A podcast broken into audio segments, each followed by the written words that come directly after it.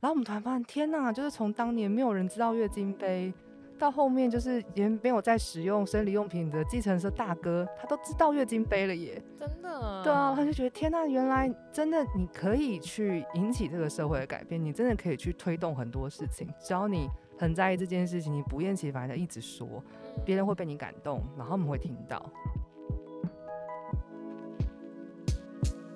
Hello，欢迎收听《女力新生》，我是主持人唐心。今天呢，我们很开心的邀请到了古木木的创办人 Fiona 菲菲。古木木呢是一个致力于推动许多月经相关的议题哦，这就是跟我们每一个女生息息相关的，对不对？那除了议题之外呢，还有很多很棒的活动教育，希望呢可以带领着所有人一起来用正面的态度，一起欣赏。面对女性呢生理期的品牌，那我们要先请菲菲来跟我们打个招呼好吗？Hello，我是菲菲，大家好。嗨，菲菲。嗨，哇，很开心哎哦，可以听到你的这个品牌故事。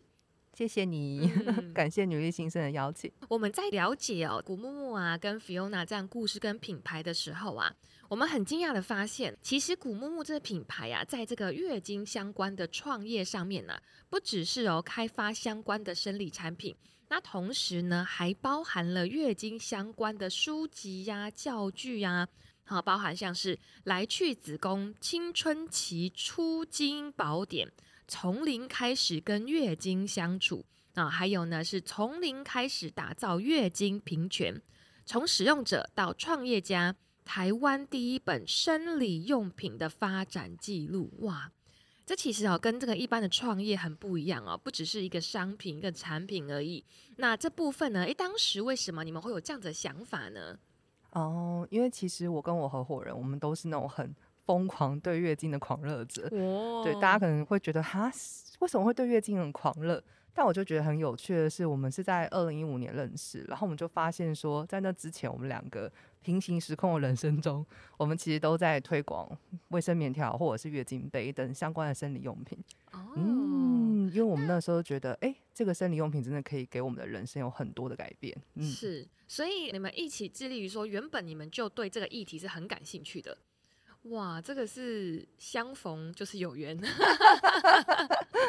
怎么那么巧？对啊，那时候想说，天哪，这世界上还有一个人跟我一样哎。对啊，一拍即合，没错，好快乐。你为什么在这？对啊，那那你们那时候相遇之后是哎了解彼此之后决定要一起创业，是不是？其实我们两个很有趣，是我们个性南辕北辙，就是我是那种非常就是留长头发啊，然后都穿那种纱裙，然后长裙子的女生。嗯然后很酷，她是一个就是剪短发，然后都穿黑色，骑重机的女生。嗯、然后她男朋友就是绑着一个长发小马尾，就站在后座给她载那样子。欸、对，然后我们刚才认识的时候，我都觉得这个这人跟我就是呃没什么交集，嗯、看起来好像是仿佛是没交集的。对啊，就不是会是我生活中会认识的朋友。我们唯一的交集就是月经。哦，对啊，对真的耶。对。那你们呃，从这个品牌准备要创立的时候，有没有什么样的故事呢？你们怎么去定位？你们要做什么样的事情？因为其实那个时候我们是在台湾的月经杯集资计划认识的，然后我们真的是在那个计划的时候，我们就发现说，哇，原来我们对生理用品这种热情，它是可以去。成就一个事业，成就一个产业的发展，然后成就一个商品的推广。嗯、就是他那个时候就是很经典，就是我印象中就是那个时候我们在推广月经杯的时候，台湾其实没有什么人知道月经杯，嗯、就在新闻上面有有有出现的时候，大家其实在底下留言都很恐怖，大家就说这什么东西啊，这个处女不能用吧，用了阴道会变松吧，然后这怎么什么什么，就是那个底下有非常多基于对这个产品不理解，然后留的很多。大家很大很害怕的言论，就跟现在新闻底下，如果在讲到月经杯，大家说啊哪个品牌好用啊，怎么洗啊，它是怎么用，就是那个是完全不同的社会样貌。嗯，嗯，然后印象很深刻，就是从那个都没有人知道月经杯的时候，你不厌其烦一直讲，一直讲，一直讲，到我记得前两年就是很有趣，就是我们搭计程车的时候。计程车大哥就问我们说：“哎、欸，你们在做什么啊？”然后我们就说：“哎、欸，我们出了一个就是新形态的生理用品。然后他其实，因为我们后来自己又出来出了就是吸血内裤。然后我们说：哎、欸，我们出的产品叫月亮裤。他说：哎、欸，月亮裤哦，是不是跟你们女生每个每个月用的那个月亮杯很像啊？是不是就是都是那生理用品啊？”然后我们突然发现，天呐，就是从当年没有人知道月经杯。到后面就是也没有在使用生理用品的计程车大哥，他都知道月经杯了耶！真的，对啊，他就觉得天呐，原来真的你可以去引起这个社会的改变，你真的可以去推动很多事情。只要你很在意这件事情，你不厌其烦的一直说，嗯，别人会被你感动，然后他们会听到。真的，这就是来自这个菲菲的狂热，嗯、已经让大家接收到了。我我觉得好像是哎，因为我印象中好像有一段时间。这样子的一个资讯就比较多了。嗯、那对于像甚至是女生哦，这个根本就是使用者本人不都不太了解这样的东西。嗯嗯嗯、那慢慢的哎也接受了，就哦原来这个东西是其实在世界上是很广被接受的。对啊，所以菲菲刚刚所提到这个啊，它其实这个创业其实不只是商品而已，它包含了很多重要的教育跟观念的这样的一个分享，嗯、对吗？嗯，嗯因为其实那个时候我们刚开始，后来在。月经杯它顺利的上市之后，然后我跟我合伙人我们就想说，哎，那我们现在还要再做什么呢？就是我们就想说，哎，我们很想要就是把自己的这个热忱，它去发散出去，让更多人去理解这些事情，去重新去想象这些事。所以那个时候我们就成立了一个就是刚刚说的月经议题的品牌，叫古木木。嗯、然后古木木这个工作室呢，它的第一个就是作品，就是我们开发了台湾第一件的吸血内裤——月亮裤。为我们那时候就觉得，我们从棉条跟月经杯的使用，我们得到了一个新的生活体验，所以我们很希望说可以让大家有这个体验。可是更重要的是，我们在透过月亮裤的就是贩售之后，我们其实真正背后是想要透过月亮裤去做很多卫教的推广。然后像刚刚提到那两本书，也是我们后来就觉得说，诶，台湾可以在这几年，它可以就是在药妆店，我们买到导管棉条。买到月经杯、月经碟片，买到月经裤，它真的都是透过我们一群使用者很疯狂，然后我们去促成了这个产业的变化，然后让这些商品它进到了连锁的通路体系，嗯、也也为让我们这些女生更方便，没错、嗯，有更多的选择，真的，然后被重视到，对对对，对啊！而且而且我听说那个菲菲啊，有个很可爱的这个称号，叫做“棉条传教士 ”，你可以说明一下这个称号吗？就是因为其实我在大学的时候，我用了卫生棉条以后，我就惊为天人。我想说，天哪，这世界上怎么可以有这么好用的东西？就是我以前到底在干嘛？对，就是你 全部人一定要知道。然后我那时候我真的会把握时间在说那种什么同学会啊，就是那种什么国小、国中同学会，不要刚才打不着。然后当所有人叙旧完。大家就觉得，哎、欸，好像就这个话题开始比较，就是该聊的都聊差不多了。我就伺机而动，我就拿出了我的随身小包包，说，哎、欸，你们有听过卫生棉条吗？不管现在是男生女生，我就说 这东西真的很好用哦，你们一定要试试看，你们一定要知道。然后我就很就是很开心的拿出我所有就是准备的那个教具，就是各种国外的不同形态、不同样子的棉条，然后还有不同粗细。跟他们讲说，天啊，这真的超好用，它怎么用？然后当场那边示范。后来我连那个硕士论文我都写卫生棉条的台湾网络社群研究，就是一个 面条传教士。有齁，我相信大家都已经听出来这个菲菲的热情，完全感受得出来。而且其实我觉得啊，就是因为这毕竟是陪着女生很长时间，每一个月都要经历的事情。对，那如果可以，就透过自己的分享感受，让大家可以选择适合自己的东西，然后可能就是呃更好用啊，感受更好啊，哎，其实是很大的帮助哎。嗯，对啊，不然那个那个期间如果没有搞定的话。哇，真的是很很不 OK，就是那个时候就会觉得说，哎、欸，原来可以透过用品的改变，然后让每个人的生活很不一样。我自己最喜欢形容就是洗脱烘洗衣机了，因为以前其实我们在洗衣服的时候，我们要先把衣服分类，然后分类好之后就浅色啊、白色，然后分类好了之后，我们再去洗衣机里面洗，洗完之后拿出来晾，晾完之后要等它，而且要运气天气好哦。如果它今天这几天潮潮湿湿的，你就不一定很快干。好不容易大家都干了，你要收下来，折好的放到衣柜里。可当如果你有洗脱烘洗衣机，你一个小时就可以拿到一个你想穿的衣服，然后就觉得哇哦，解决了很多问题，对，心情好很多，没 错，好 棒。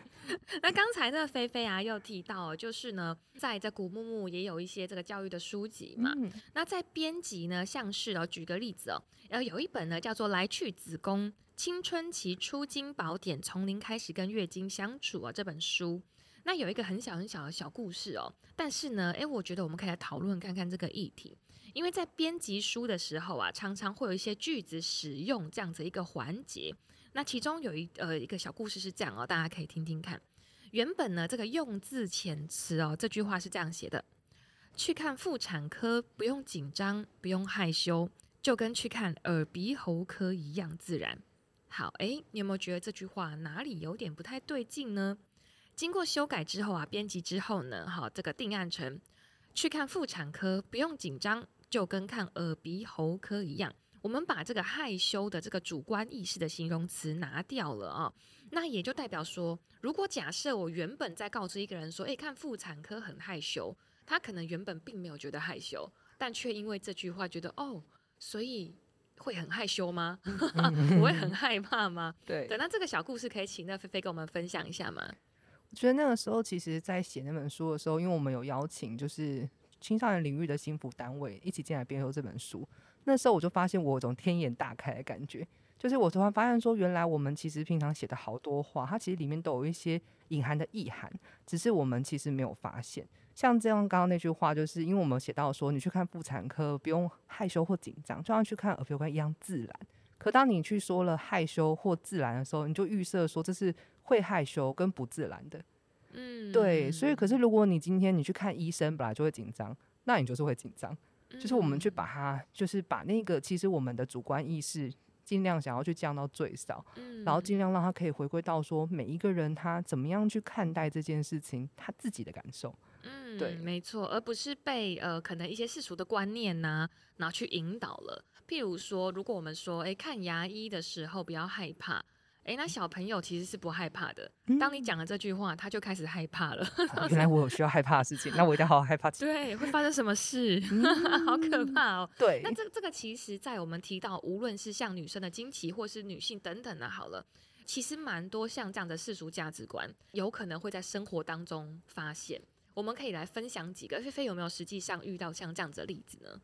其实以月经来说，就是其实月经它就是一个最容易会变成是负面讨论词句的，因为也还是在这本书它到最后一章的时候，我们那时候就写说，哎，你对月经的印象就是那种不小心自己不自觉的写出来，你对月经的印象可能是很负面的，然后什么什么什么之类，然后我们写的时候突然觉得怪怪的，就是今天如果这个小朋友他根本就不认识月经。不知道这个社会对月经的想法，他根本就不会觉得月经的印象是负面的啊。嗯，对，他可能就会像他在听到什么九大行星一样，他会说哦，水星土星什么什么之类的，就是一个全新的一个字词。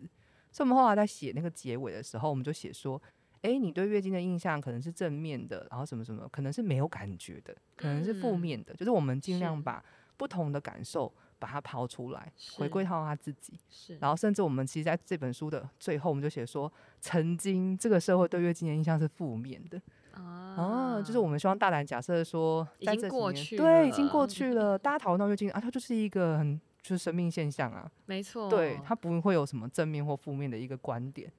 在里面才对。对啊，其实其实呃，用字遣词啊。其实蛮重要的哦，很多时候这个呃一点点用字遣词，可能造就的结果就会差很多。随便乱举例好了，如果如果在世俗很传统的观念，如果这个用字是说女生可能天生就比较弱，嗯嗯，诶，如果今天这个小朋友看到了她是女生，她觉得说哦，所以我应该要成为一个比较弱的人吗？对，她可能就会往这个方向就开始觉得哦，我就是这样的一个角色，反而去压抑了她的很多可能性。对啊，说不定她就是。哎、欸，就很有可能他超强的，对啊。可是其实他反而因为这样就被压抑了，他就会觉得，哎、欸，社会应该告诉我要怎样。哦，还有一个例子啊，比方说，好像蛮常就会有人讲说，女生不要太能干，嗯，不然你以后会找不到就是理想的对象。嗯，可是这句话就很奇怪啊，就是，哎、欸，那为什么我们要因为找不到，为了这一个可能还没有出现的这个理想对象去？去压抑我们自己的发展，然后跟难道我们不能找到跟我们匹配，或者是会很鼓励我们去发展的对象吗？没错，就是这些用词，嗯，这个我们一定要从今以后把它改掉。没错，我们必须要推广正向的用词，对对啊，平等的用词，对平等，对大家自由发展度都是应该要是平等的。就是我们应该是用能力来讨论，而不是用性别或者是其他的就是框架来讨论这些事情。没错，嗯，所以也很开心哦，刚刚有听。到就是呃，菲菲有分享到啊，就是啊，古木木哦，这个无论是产品啊、书籍啊，你们甚至有举办了一个月经节哦。那之前呢，哎，其实真的没有人听过，就是哎，月经可以变成一个节日，是怎么样的一个起心动念？哎，月经可以成为一个节日，那你们想要传递给女孩们啊，大家的这个想法观念会是什么？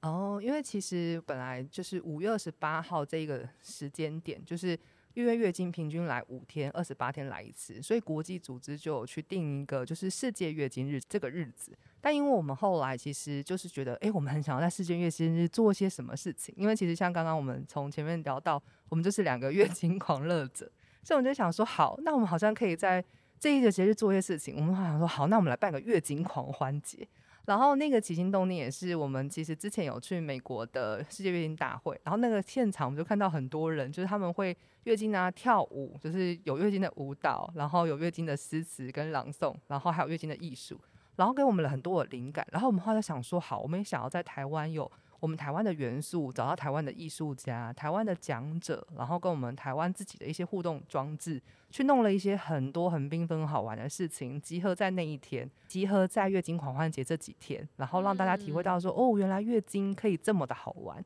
我们想用不同的方式去讨论月经，真的耶，嗯、对啊，没想到可以有这么棒，而且听起来就还蛮好玩的，因为月经狂欢节。那菲菲可以跟我们稍微介绍一下哦，就是这个月经狂欢节的一些小资讯吗？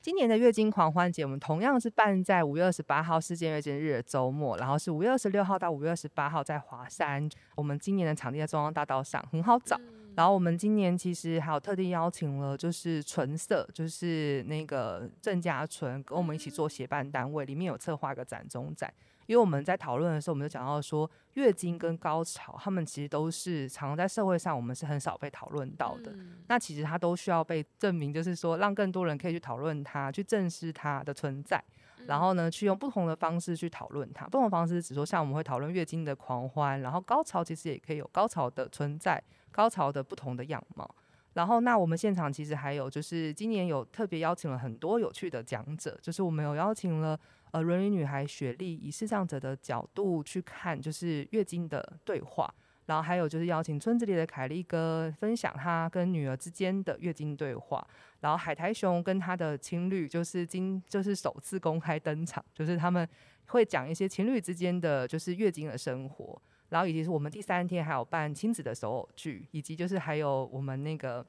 亲子的作家，还有带他的儿子一起来跟我们一起聊，就是月经。所以其实我觉得他今年我们有很大一部分是我们想要有个不同观点的月经的讲座，把它放到这个活动里面。那同样现场也还是有艺术家的作品，然后还有非常多的工作坊，然后很希望可以邀请大家月底可以来华山跟我们一起狂欢。我们那个时候写了一句话，就说。一个人做会被当成疯子的事情，我们把它变成一群人的狂欢，然后很希望邀请大家一起来跟我们一起玩，然后我们一起带领社会跟月经一起狂欢。真的，嗯、而且就像刚刚我们曾有提到嘛，就是曾经啦哦，可能像是月经啊、经期呀、啊，对无论是哪一个性别来说，都感觉好像有那么一点不好启齿。但是呢，我们可以看到说，包含像从国外到现在，很感谢就是菲菲你们把这个活动也延伸到了台湾。其实它就是一个代表女性一个很棒的开始的一段时间，那可以办得如此，就是诶，艺术，它就是一个美的存在，对吗？这个活动啊，诶，我们要好好来响应一下。让这个不好启齿的这些成为过去，让每一个人都可以让知道，哎，月经原来是这么狂欢又好玩的事情。没错，超级好玩，啊、就是大家一定要来现场体验一下。真的、嗯、好哟，那我们今天很开心呢，可以邀请到菲菲哦来跟我们分享哦这么多很棒的资讯。那我们要一起来支持，那在我们的资讯栏里面都会有相关的资讯给大家。那我们一起来把它点起来。再次感谢菲菲，然后来到我们的现场跟我们做分享。谢谢唐心，谢谢。然后呢，也邀请大家呢，可以帮我们把这个 Apple Podcast 帮我们打新留言。那如果你有喜欢我们的分享的话呢，也都可以留言让我们知道哦。那我们下次见啦，拜拜，谢谢大家，拜拜。